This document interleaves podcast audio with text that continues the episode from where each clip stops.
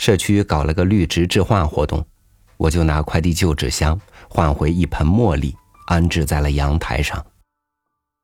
秋风徐徐入室，携着缕缕花香，倒叫屋里的人多了份闲适的自在。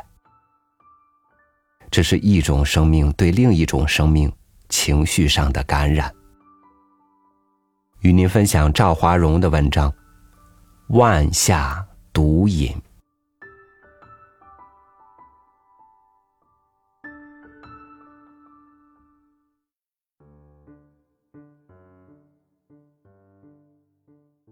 几年前，我在院门外种下一株何首乌，经过天地造化，今年刚生出来两股嫩蔓，就显现出强壮之势。我不想辜负它的一片绿意，依着它的姿态，在四周埋下四根木桩，搭成了一个几平米的小棚，正好把一个石桌也给罩了起来。进入初夏。两茎已有拇指粗，上的顶棚又分成四五个叉，每个枝头各自沿着一根横木向前爬伸，叶片跟着枝头的前行而左右随从。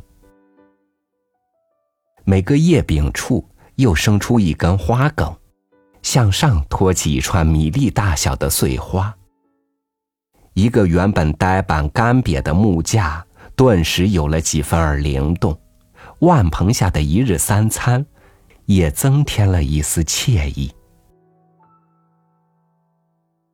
尤其夜晚，暮色降临，明月初上，一个人，一点儿野菜，或随手从地里摸一根黄瓜，一壶老酒，没有饭局上推杯换盏的繁琐，无需席位高低贵贱的排序。不必强挤笑容，言不由衷的恭维，自酌自饮。明月对美酒，清风了思绪。赏明月，听天籁，想所想，思所思，感受举杯邀明月，对影成三人的浪漫洒脱，体悟。我歌月徘徊，我舞影零乱的千古酣畅，静目明月几时有？把酒问青天的恢宏雄放，痛惜柳永之婉约。纵有千种风情，何须寻人说？晓风最动情，残月更知心。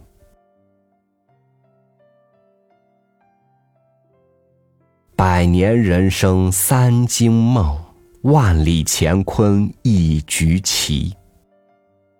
百年人生，人生百年。喜真一杯，忧亦真一杯。仰望浩瀚星空，顿觉人生之微渺；回眸先贤圣哲，始知自己之浅薄。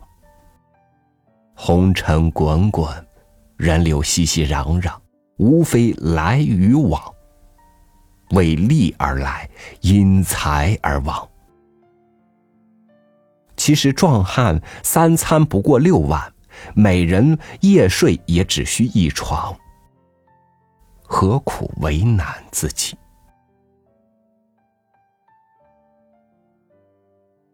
今之古玩甚至盛行。许多媒体开设鉴宝栏目，世人趋之若鹜，收视率极高。人们可曾想过，宝物当初主人是谁？今日何在？宝物又是如何来到持宝人之手？明日又转到谁人之家？呜呼，悲哉！青铜。瓷器、书画，皆古人所造所作。物件在岁月长河里，像一叶扁舟，漂泊了数千个春秋；而持宝人则一手倒一手，终究成为古物扁舟之游客。古玩也称古董，古董，古董，古物真懂。是人不知也。究竟是人在玩古董，还是古董在玩人？实在不好下结论。古玩一词，值得品味。思绪的放纵，则是酒推之助之。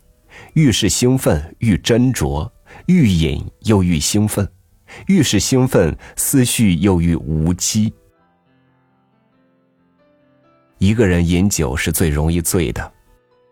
他无需戴面具，无需表演，无拘无束，有的只有自己。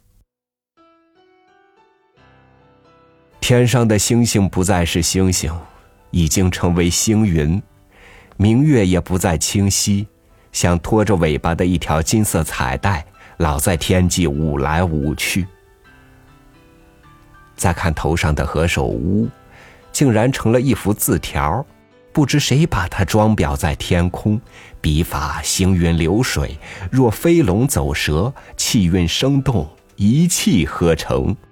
纵使草圣怀素见到此作，也会自惭形秽，感叹此乃草书之绝品也。醉了，醉，是人生的一种状态。一个男人必须饮酒，且要自酌自饮，更要有几回酩酊大醉，在醉眼朦胧里才能看到世界的另一面，才能实现内观，为醒来找到人生路标，活得明白透彻。其实不光男人要饮酒，一个有情绪的女人也是要饮酒的。李清照如果不是最后在藕花深处世俗里争渡，怎能惊起诗坛一片鸥鹭？晚风吹着三杯两盏淡酒，使一个女子与酒芳香了千年。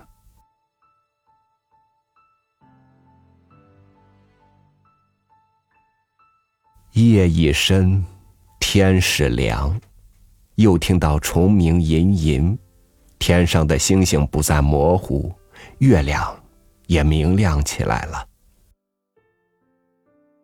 禅宗说：“看山是山，看水是水，到看山不是山，看水不是水，最后再到看山是山，看水是水，是人生的三重境界。”我在万棚之下独饮。开始时，看星是星，看月是月，最后星月全都糊作一团。醒来又见星是星，月是月，不知是否也有了禅意。但我敢肯定的是，我仰望的天空，我眼中的明月，一定与李白、苏轼、李清照。柳永以及古之先贤所看到的，是同一片天空，同一轮明月。